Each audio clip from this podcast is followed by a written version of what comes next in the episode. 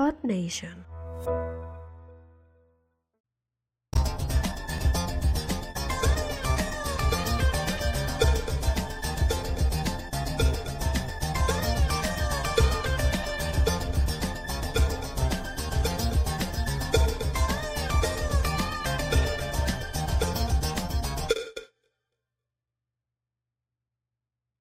Hola, ¿qué tal? Buenos días, buenas tardes, donde quiera que se encuentren. Yo soy Diego Murcia y como la vez pasada, pues les traje a Agustín ahora traigo a otro poeta internacional.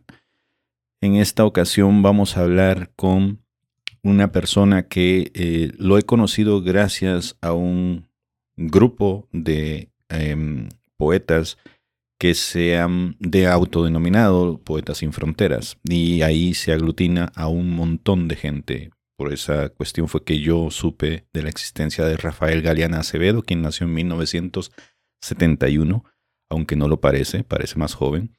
Él nació en Guadalajara, México. Este poeta es periodista y promotor cultural. Curiosamente es un licenciado en Administración de Empresas que después fue tirando hacia las letras. Ya le vamos a preguntar sobre esto. Ha sido primer lugar en los Juegos Florales de San Juan del Río Querétaro. Es autor de Tierra de Salamandras y Danza de la Luz de la Sombra y ha estado incluido en la antología Anuario de Poesía Mexicana 2006.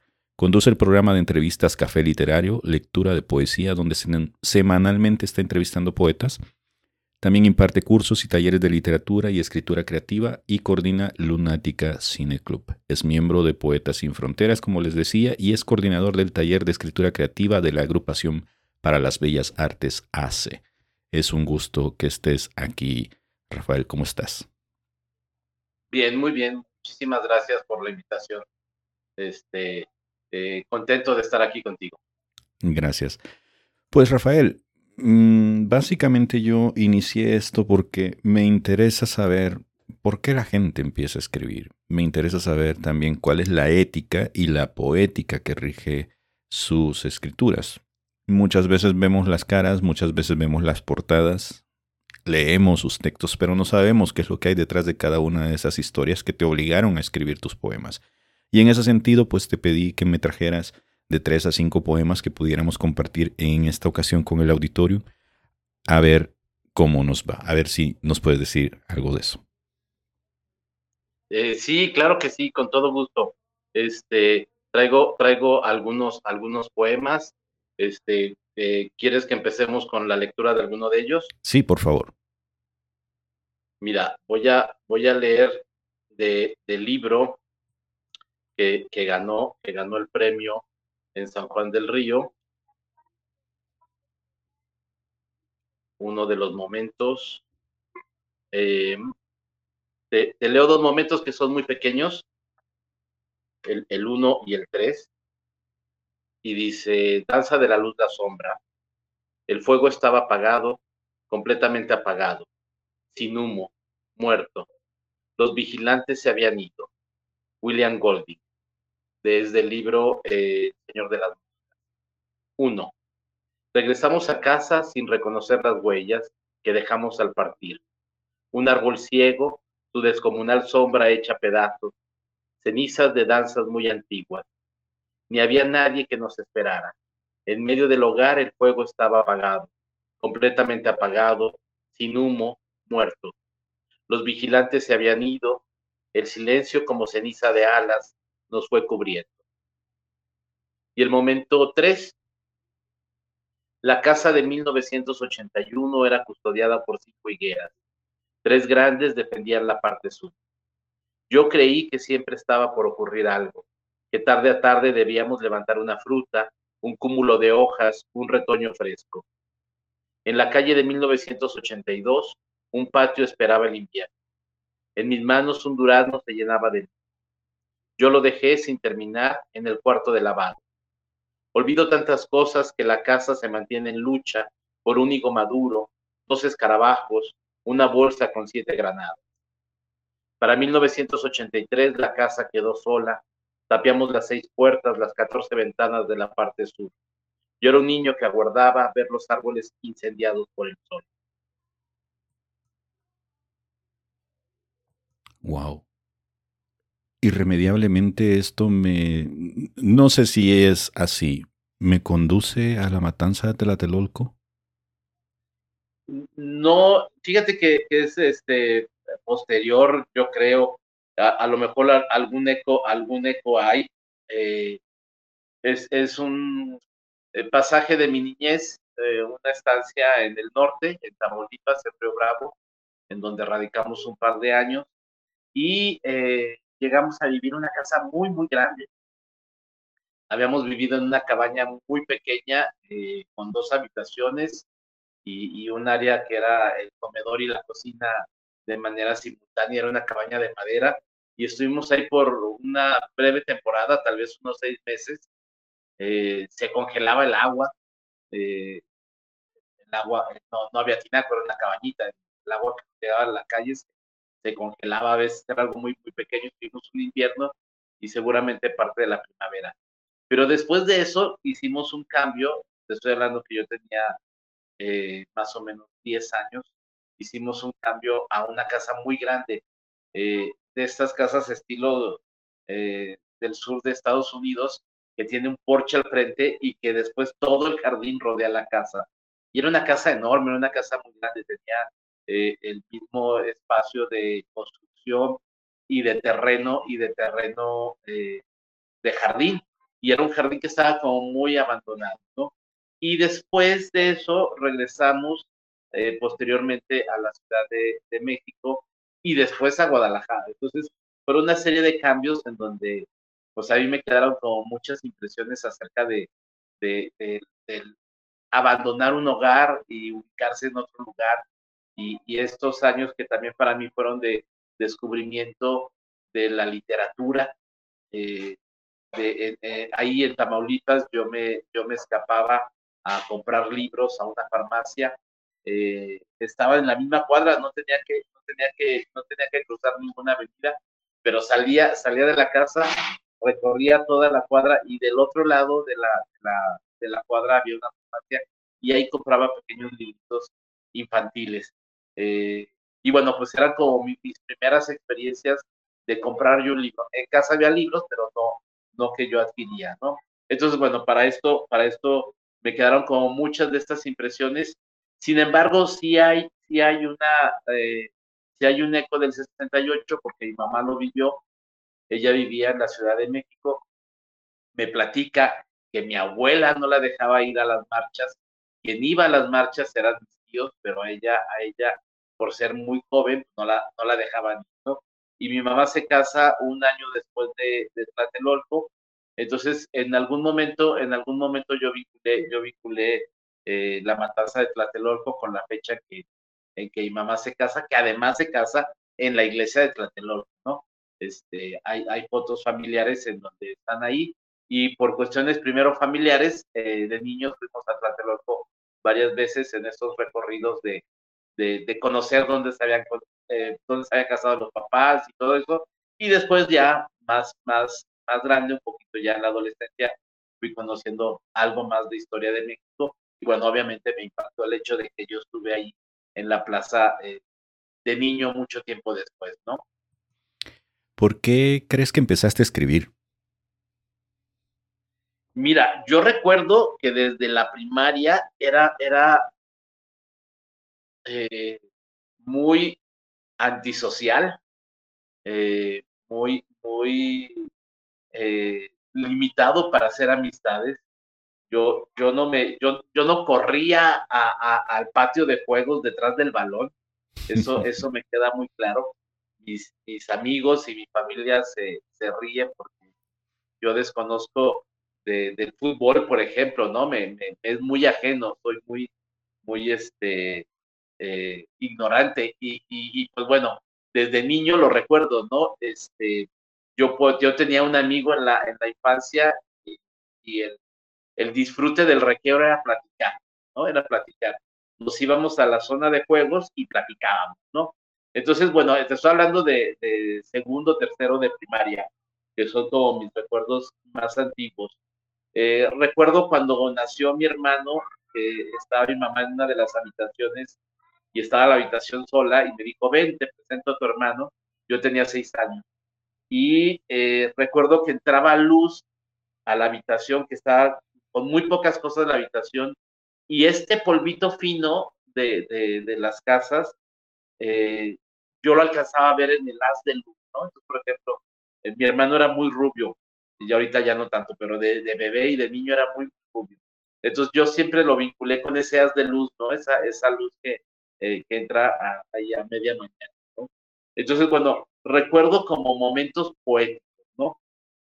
Y bueno, pues yo creo que, yo creo que de manera consciente ya fue eh, seguramente eh, al inicio de la universidad, te estoy hablando de los años 90, eh, empecé a escribir, yo trabajaba en una farmacia que era el negocio familiar y empecé a escribir ahí pequeñas notitas, las farmacéuticas regalaban blogs, pequeños blogs para, para que uno hiciera notitas, para que le diera a los clientes alguna, algún mensajito o algo. Y yo agarraba esos blogs y empezaba, empezaba a escribir.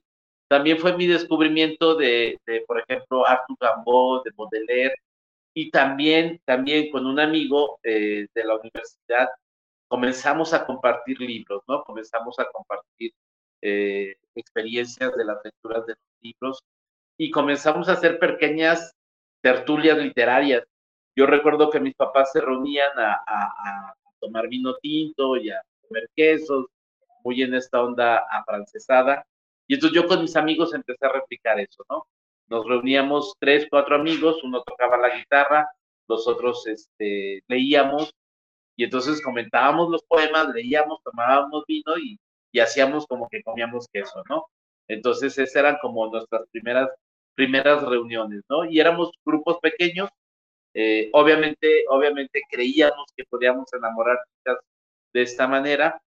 Eh, sirvió, a mí me sirvió a, la larga, muchos años después, pero, pero en aquel entonces no hacíamos nada, ¿no? No éramos ni los más populares ni los más galantes, pero lo disfrutábamos mucho, ¿no? Y entonces fue como, como los inicios.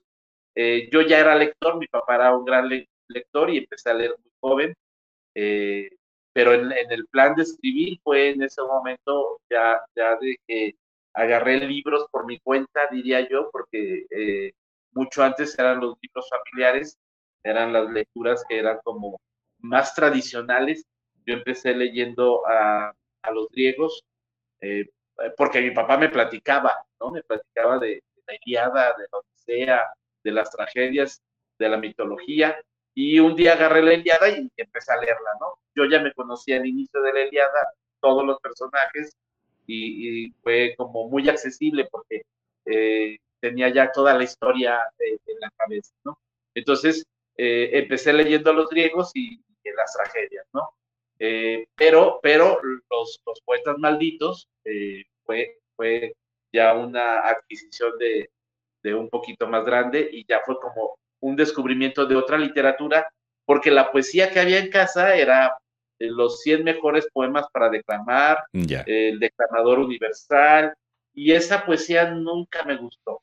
No, no, nunca me sentí atraído por, por Rubén Darío, por Juan de Dios Pesa. Les tengo cariño, pero, pero no, no, era, no era algo que me emocionara, ¿no?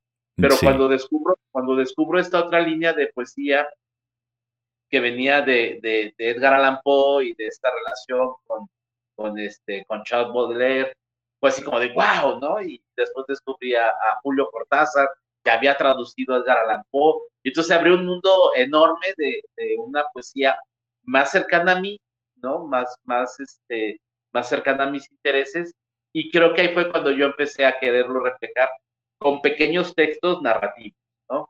Que conservó mi mamá, este, eh, cobardemente, atrozmente los conservó y por ahí están y no me he animado a destruirlos, pero eran, eran cosas eh, que, están muy bien guardados, ¿no? Bastante reprobables. Pero bueno, fue mi inicio, fue mi inicio y empecé también con la parte de, la poesía y más adelante ya me inscribí un taller de poesía de, de, formal en el patio de Los Ángeles del barrio de Analco, eh, el Centro Cultural Patio de Los Ángeles, aquí en Guadalajara, y comencé ya en el mundo de los talleres literarios, de, los talleres de poesía, un poco más en forma.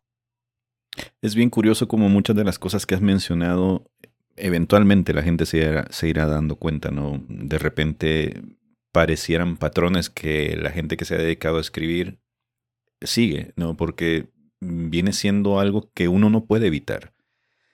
Es tanta la necesidad, e, es, es una ansiedad que hay que te exige sacar de adentro, de donde sea que esto nace, y empezar a escribir de una u otra forma, ya sea mentalmente o haciendo anotaciones como vos hacías. Yo, yo comencé también haciendo anotaciones en papelitos, en facturas, servilletas, porque se me venían a la cabeza las, las ideas, ¿no? Y si no las anotaba, después me arrepentía de, ah, lo que pensé la vez pasada estaba muy bueno, ¿por qué no lo escribí?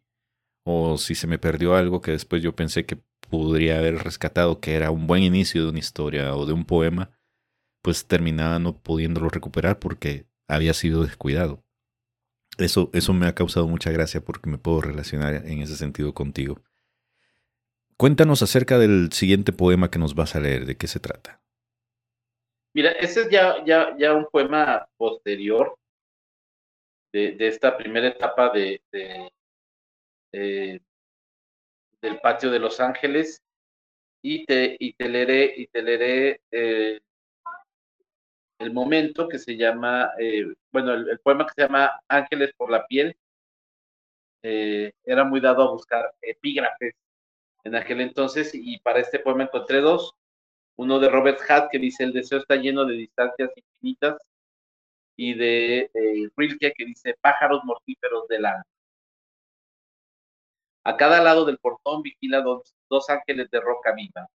El de la izquierda perdido tres dedos, una oreja, el brazo que usaba para sostenerse, las sandalias de oro y de caminar bajo el sol. Ala y media le sirven para no volar quedarse de rodillas contra el piso sucio, derrumbado. El otro a la derecha, completo de alas, lo mira y se aleja. Adentro, más allá del jardín y una botella de vino, entre sábanas y besos, ¿quién pudiera decir cuál de los dos es el ángel, mutilados por la misma espada? El deseo nos carcome, nos ata las manos al otro. El deseo es una distancia infinita de tu piel a la mía, un camino apenas recorrido por las manos temblorosas. Cuando tu cuerpo guardaba luz, yo recogía uvas para el vino y la cena. La mirada iba de un vuelo a una fruta. Con agua bendecías mis ojos y saciábamos por momentos la sed. En otro paraíso, otras alas nos cubrían. Cómo nos estorbaban las primeras veces que hicimos el amor. Este, decías, eres tú, y señalabas el ángel blanco suspendido del vuelo con los planos de la creación ceñidos a la cintura y la sonrisa de quien sabe más de la piel que de las alas. Este, el que se aleja, eres tú. Sin saber por qué, callaba y abrazándose en silencio decía que no. Detrás del portón un par de maletas eran el augurio del viaje. Una paloma, pájaro mortífero, cayó en tus manos. En tus ojos, espejo circular del mundo, la imagen de un par de alas se rompía como un sello sagrado. Guardaba silencio mientras un ala exhalaba un aroma de vuelos vencidos. Nunca regresamos a ese hotel tan viejo. Demolieron el frente, derrumbaron el paraíso desde la raíz, el viñedo de piedra y las grandes uvas nunca más retoñó. La vida era un terrón que se nos desmoronaba entre las manos temblorosas. El amor es un camino para el viajero, lo demás solo retarda el viaje de la luz. A cada paso esparcías polvo sobre tu mirada, mi ángel moría, ala y media me sirven para no volar. Y bueno, eh, eh, un, hubo, hubo un festival en el patio de Los Ángeles eh, de todos los talleres y el taller de, poesía convocó a, una lectura en donde había que llevar un, poema que tuviera que ver con ángeles, ¿no? Entonces, cierta formación eh, religiosa de mi primaria, de mi infancia más bien, eh, me, dieron como mucho acceso al lenguaje bíblico y, a esas imágenes de los santos, eh, todo este conocimiento que, es, es, muy común, ¿no? De, de, de, los que tuvimos una, una familia religiosa. Entonces, entre, entre los dos temas y la idea de, del deseo y la idea de una fachada de, de piedra, este, fui construyendo este poema, ¿no? Muy bien. Tengo dos preguntas para vos. La primera es, em, a medida que nos vas llevando a lo largo de tu historia personal, mm, vas apuntando hacia las letras, obviamente, ¿no? Pero terminas estudiando una licenciatura en administración de empresas, si mal no recuerdo. ¿Por qué? Y la segunda es, ¿cómo sabes cuando un poema ya lo has terminado? Eh, muy bien. Mira, yo, yo creo que para contestarte la primera pregunta, había, había como, y yo creo que mucha gente se va a sentir identificada, había como la necesidad de, tener una carrera eh, que fuese, eh, que, diera frutos en, cuanto a tener una seguridad laboral, ¿no?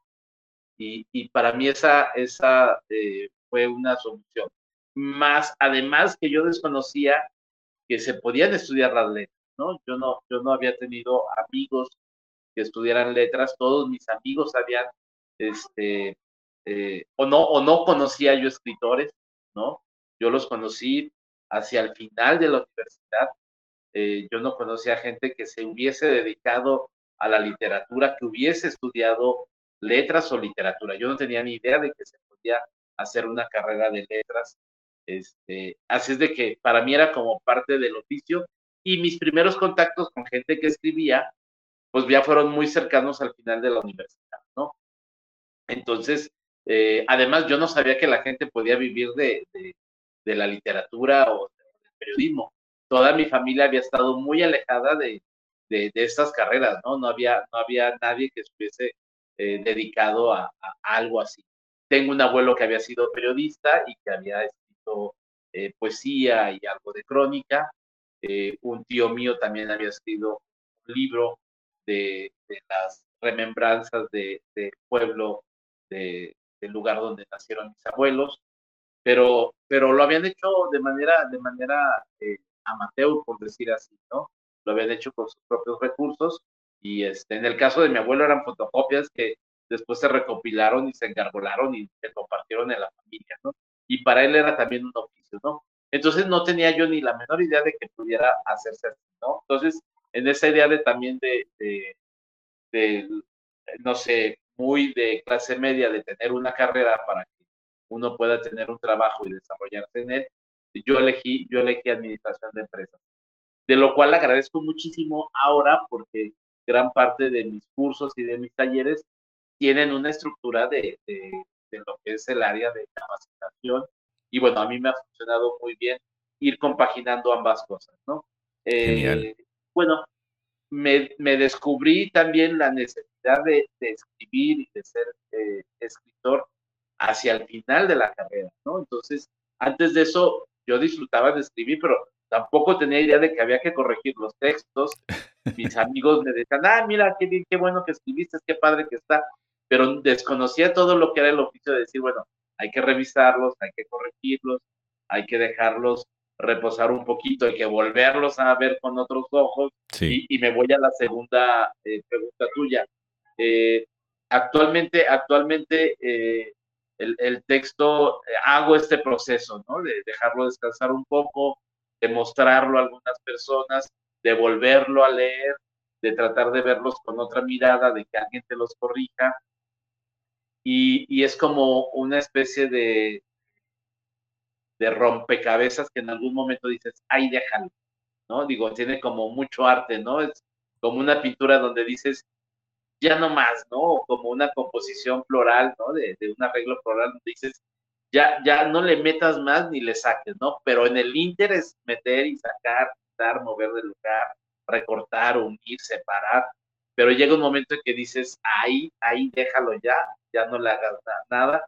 Eh, hay, hay como eh, cierto momento en que, eh, en que dices, está listo, ¿no?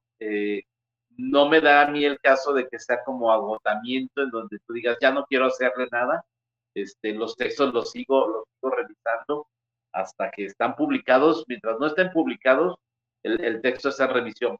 Y tengo eh, algunos poemas publicados en revistas eh, que, que, aún así, cuando, cuando eh, tengo un libro ya, ya listo, pero reviso hasta el final, ¿no? Hasta que, hasta antes de que firmes ya con el editor que está listo, no, no lo dejo de revisar, ¿no? ¿Nunca te ha pasado entonces que has mandado algo o que ya lo has publicado y de repente dices, ching, al final siempre si hubiera cambiado esta parte, no me gustó, no me convenció? Fíjate, fíjate que no, soy muy indulgente. Una vez publicado fue en el momento y como tú lo viste. Sí. Le tengo, le tengo, les tengo mucho cariño a los errores, ¿no? salió con errores. De hecho, estos, estos poemas que te, que te leí es así con el cariño de la distancia, decir, ay, qué inocentes son en algunas partes, ¿no? Que, ¿a, qué, rima? Pero mira, ni las veo ya, es así como de, adelante, eh, fue en su momento, es decir, para mí, y, esto, y esto también es para, para luego mis alumnos de los talleres, ¿no? O sea, en tu momento eso fue lo mejor que tú tenías para hacer. Si los ves con los ojos de ahorita, obviamente que, que lo destrozarías porque, porque ya pasaron años y tienes otra mentalidad, otra capacidad, otro aprendizaje. Mm. Pero entonces no se me hace justo con el texto eh, revisarlos con los ojos de ahora, ¿no? Este, con los ojos que tenías fue con lo que hiciste, y fue, con, fue la mejor manera que tenías para resolverlo. Si lo, si lo haces, para mí, si lo haces con los ojos de ahorita, pues estás, estás este, haciendo trampa, ¿no? Estás poniéndote el pie de una manera muy, muy, este, muy violenta, ¿no? Claro, claro. Bueno, ¿cómo vamos? ¿Qué otro poema nos vas a, presentar este día? Mira, este, tengo, tengo algo este, más, más reciente. Este, te, leo, te leo el inicio del libro que se llama Everlast. Eh, y, si, y si tú tienes tiempo, te leo el, siguiente momento. Estos son más cortitos. Eh, y bueno, es una serie de, poemas eh, en torno, en torno a, la idea del, del box. Antes nada importa. El camerino de la infancia, las reglas del dolor, el mundo desde las butacas. Digo tu nombre y marco en el piso una línea por cada golpe. Amar con los ojos cerrados es mirar a Dios en todas las cosas. Bendecir al mundo con las caderas bajas, mientras los cuerpos giran bajo un solo eje. Un relámpago o una bestia que nos acecha desde la sombra. Amar con los ojos abiertos es una locura. Por eso escribo, para que Dios no tenga la última palabra. Antes nada existe. Y bueno, este es el inicio del, poemario que Qué genial.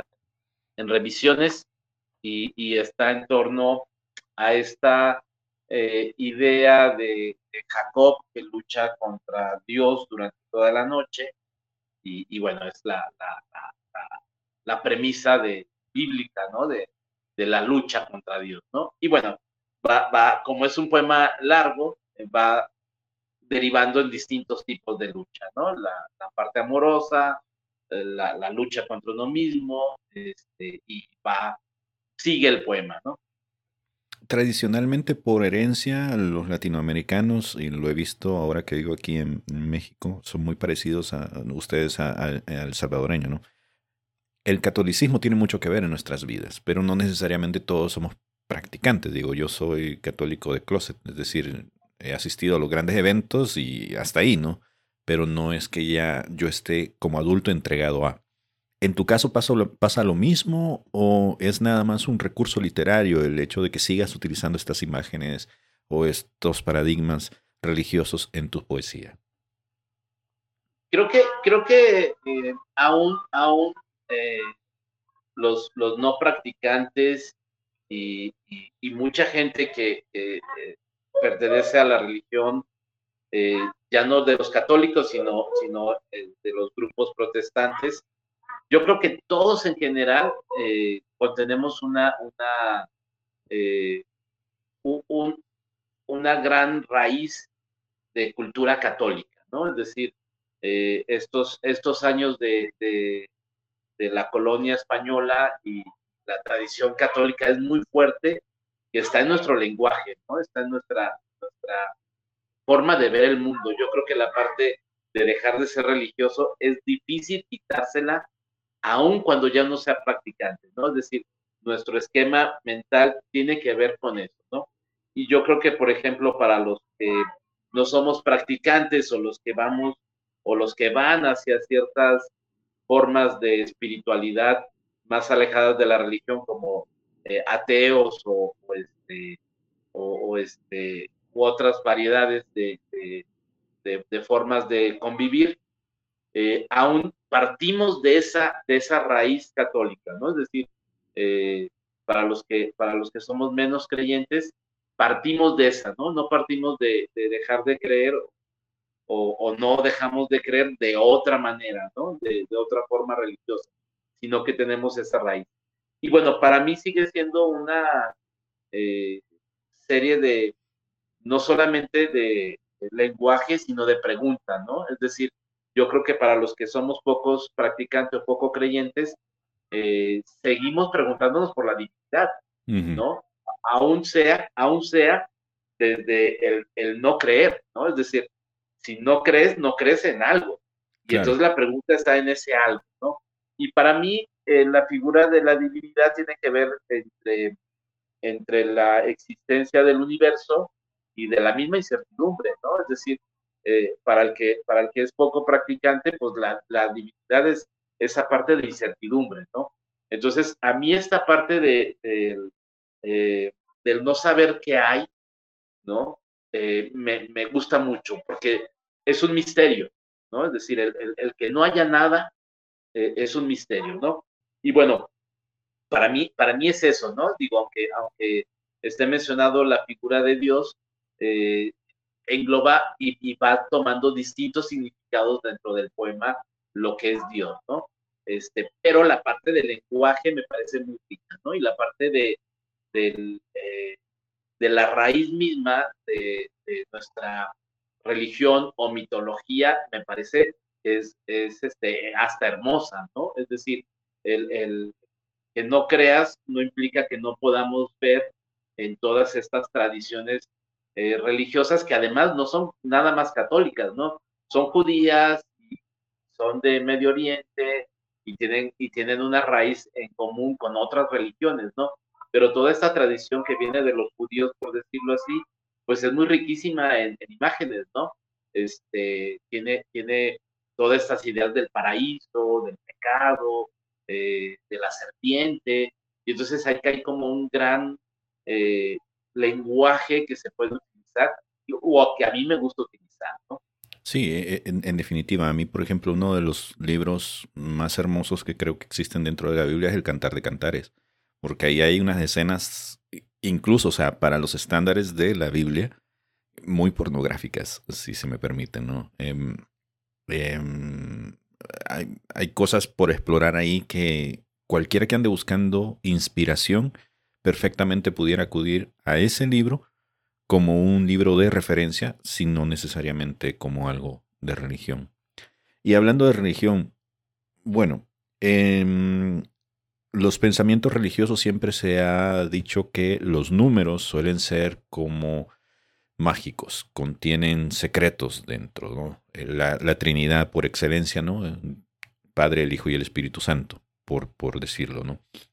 En tu caso, no sé si, si, esto tenga alguna coincidencia, el hecho de que seas una persona que trata con números, lo puedo ver en la cuestión de administración, porque pues eres una especie de promotor cultural que no se detiene, que siempre está buscando qué hacer, y prueba de ello son los talleres que mencionamos, los grupos donde estás y todo esto, ¿no? Pero en tu poesía, ¿hay una coincidencia entre esos números y, por ejemplo, la musicalidad que utilizas en, tus rimas o en los versos? Eh, ¿Hay alguna sonancia o alguna disonancia respecto a eso? Fíjate que no, no, sí utilizo números, pero no me lo he planteado así como una, una, eh, como algo meterlo así como decir, voy a utilizar la parte de la cábala para, introducirlo. Lo que sí hago es que sigo algunas como secuencias, ¿no? Eh, y bueno, en, este poema, en este poema hay un juego de tiempos, ¿no? Los tiempos van, van cambiando, van moviéndose. Pero sí hay, sí hay cierta secuencia de decir, inicio, inicio como en cierta progresión geométrica, algo, ¿no? O empiezo de, algo muy grande y lo voy a algo muy pequeño, ¿no? Este, dentro de la tradición que, crecí, eh, pues siempre buscamos como eliminar la rima, ¿no? Para que la rima no te distraiga de,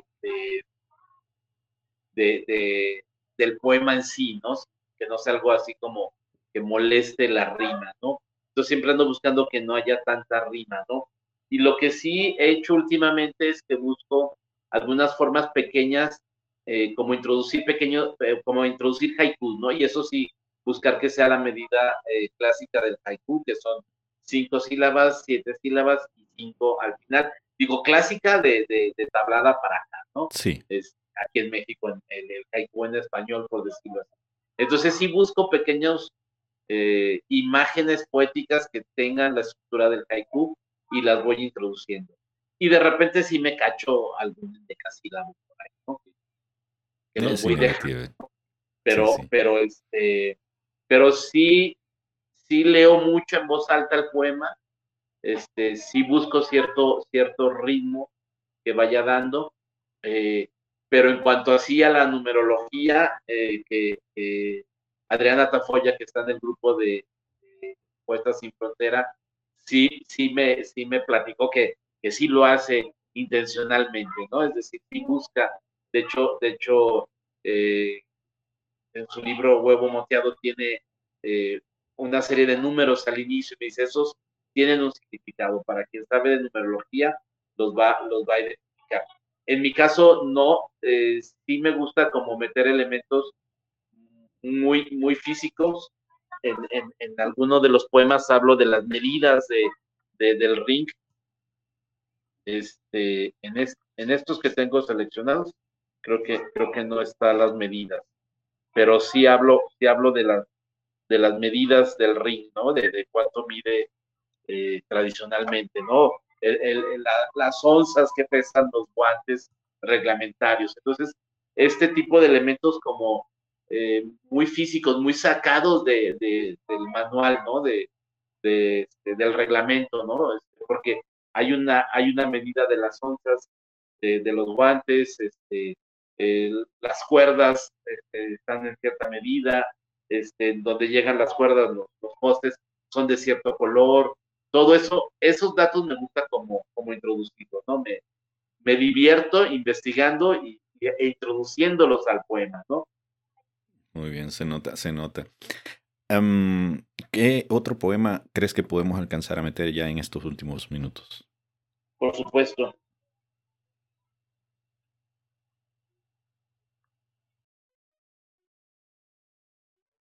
Voy a, voy a al, tercer poema de este, de este libro, que es de lo más reciente,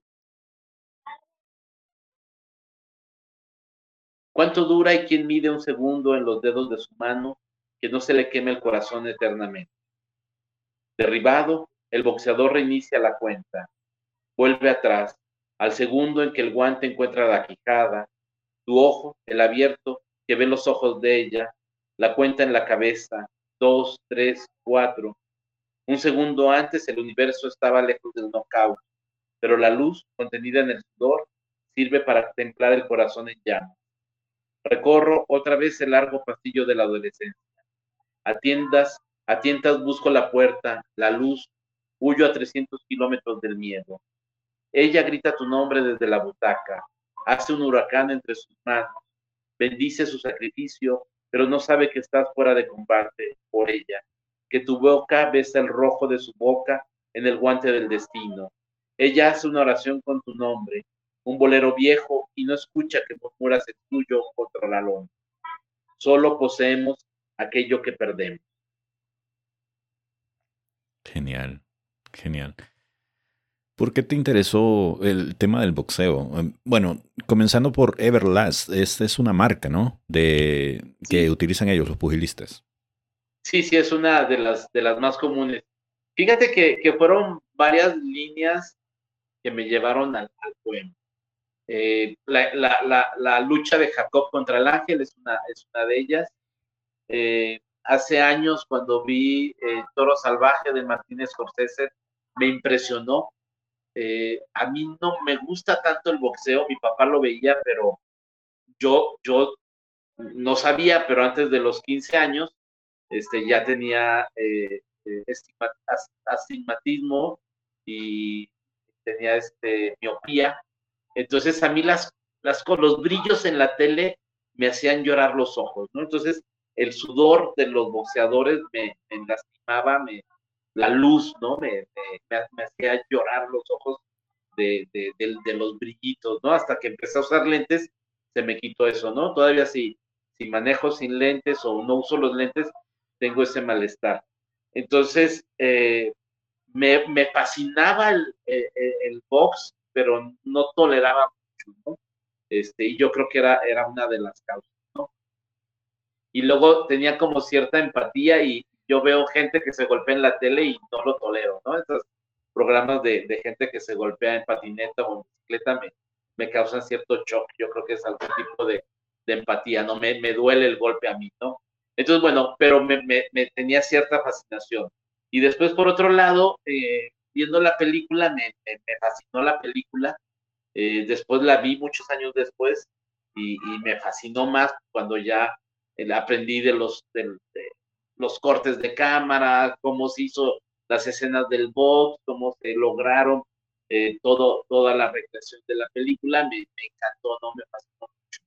Y después encontré en Margarita Orsenar un libro fabuloso que se llama Fuegos, la referencia al boxeador y a Jacob, ¿no? Él, él, él lo une, él une las dos ideas y esta pelea que significa el amor, ¿no? Y entonces ella tiene este libro de fuegos con una eh, narraciones poéticas que hacen referencia a algunas mujeres eh, que aparecen en, la historia universal, ¿no? entre ellas algunas que tienen que ver con la Biblia, ¿no? Y por otro lado, eh, hace mucha referencia a Jacob, ¿no? Y le dice que es el imbécil boxeador, ¿no? Porque, pues, como, ¿cómo, peleas con Dios, no? Dice, y, dice, eres, un, eres el, el, el imbécil boxeador tal cual, ¿no? Entonces, bueno, me fascinó también eso, ¿no? Entonces se fueron como juntando estas ideas y me fueron eh, llamando mucho la atención como en ella los une en los entrecortes de narración y narración, son como notas personales de ella, no son parte de, cuerpo del libro, sino son sus notas al margen, por decir así, ¿no? Entonces, bueno, entre todo eso se fue construyendo el poema para mí, ¿no? Yo ahora sí que, que me agarré de Margarita Yorcenar eh, de, mucho de su, de su, narrativa poética, y entonces ya fue, fue, fue saliendo como el poema, eh, también esta parte como muy visual del poema eh, de, la pelea de box, ¿no? Es, una pelea de box, y, dentro de la pelea de box van sucediendo todas las cosas, ¿no? Pues es increíble, yo te felicito porque se ha visto en otros deportes, ¿no? Yo recuerdo que y por desgracia se me ha olvidado cómo diantre se llama el libro este en donde se lo dedican al, fútbol. Y ya era tiempo de que también se retomara este otro de los deportes. Sí, es, es violento y esto pues permueve muchas masas. Y es, es, es increíble cómo has logrado resumir en un poema una crónica deportiva de cualquier evento pugilístico, ¿no? Y eso tiene mucho mérito. Rafael. Y, Diego, déjame rápido te platico me encontré con un libro de René Char que se llama eh, La violencia y lo sagrado. Y me pareció eh, maravilloso, ¿no? Porque esta idea de la violencia y, de la, eh, la, violencia dentro de la sociedad, ella, él, él, explica, dice, tiene una función, tiene una función ritual cuando acudimos a, a un acto violento pareciera sin sentido, ¿no? Y él dice que tradicionalmente eh, los, la, la, violencia ritual reduce la violencia real, ¿no? Él identifica la violencia, eh, la separa, ¿no? Y dice que en muchas poblaciones eh, se mata al ganado en vez de matar a, la persona. Y dice, con esto se evita una cadena de venganza, ¿no? Entonces, la gente se identifica con parte de su ganado y, cuando hay una afrenta, se sacrifica al ganado. Y al sacrificar al ganado, la gente queda satisfecha en su sed de violencia que dice, es innata, no nos vamos a quitar la violencia, porque es innata, dice, pero los rituales violentos la canalizan. Y de esa manera, en, este poema entra la figura de Dios y de los sagrados, ¿no? El, el, boxeador eh, es elegido, es ungido, porque el simple hecho de estar seleccionado ya le da ese elemento de sagrado, ¿no? Y ya sea que gane o pierda, el, boxeador cumple una violencia ritual, ¿no? Entonces unos ganan y otros pierden. Y lo mismo lo vemos en el fútbol, ¿no? El fútbol no deja de ser una, una representación de una guerra entre países, ¿no? Yo, mis amigos que les gusta el fútbol sufren cuando su equipo es descartado porque, pues obviamente hay una humillación a tu equipo, ¿no? Se humilla no solamente al equipo, sino al pueblo. El equipo es representante del pueblo y termina humillado uno cuando tu equipo pierde, ¿no? Y en ese sentido, la, violencia que se representa bajo una serie de reglas en el fútbol, eh, aunque, aunque no sea eh, de contacto físico directo, ¿no? El hecho de meter gol al otro equipo es, es, un elemento de, de, violencia, ¿no? Estás rompiendo sus barreras y estás entrando a su lugar más sagrado, que es la portería. Y entonces el, el, el, equipo que, que pierde 5-0, pues es obviamente más humillado que el que pierde 3 a 2, ¿no? A más número de goles, más humillación. Y esta humillación, y esta humillación y aceptación de la pérdida implica la reducción de la violencia real, ¿no? Ese es, eso es lo que explica René Char en todo un libro. Traté de, de, de, resumirlo, pero ahí me entró esta parte en donde para Margarita Orsenar la violencia sagrada también, ¿no? El, acto amoroso implica también eh, una generación de violencia que puede subirse al nivel de lo sagrado, ¿no? Wow, qué increíble, pues hemos aprendido algo hoy. Ya nada más para ir terminando, la gente seguramente va a intentar buscarte, dónde te pueden encontrar, dónde pueden leer tu poesía, no sé si tienes páginas o pues tus generales, ¿no? Si nos las pueden compartir para poder después nosotros publicarlas en la descripción de este show. En, en, Instagram como Café Literario Rafael Galeana, eh, también como Rafael Galeana Acevedo. Eh, en, en, YouTube tengo, tengo varias entrevistas y clases publicadas y ahí también es Café Literario Rafael Galeana. Eh, también en Instagram como en Twitter también como Café Literario Rafael Galeana. Y si no, como Rafael Galeana Acevedo, este, van a aparecer montonales de videos en YouTube y, este, y, en mi correo electrónico que es rafaelgaleana.gmail.com eh, y yo con gusto les puedo mandar algunos, algunos poemas porque este libro que te mostré de Tierras Salamandras ya está, ya habrá algunos cuantos ejemplares en algunas librerías pero yo con gusto puedo mandarles a, alguna selección de, poemas sin ningún problema. Excelente, pues nada, nada más me resta darte las gracias por compartir un poco acerca de tu historia personal, un poco acerca de tus textos y pues ojalá podamos volver a coincidir más adelante en algún otro proyecto. Te agradezco, Rafael. Yo te agradezco a ti la entrevista, este, te mando un abrazo muy grande y para todo tu público eh, un abrazo y eh, pues, saludos y que tengan excelente día. Excelente, nos despedimos entonces con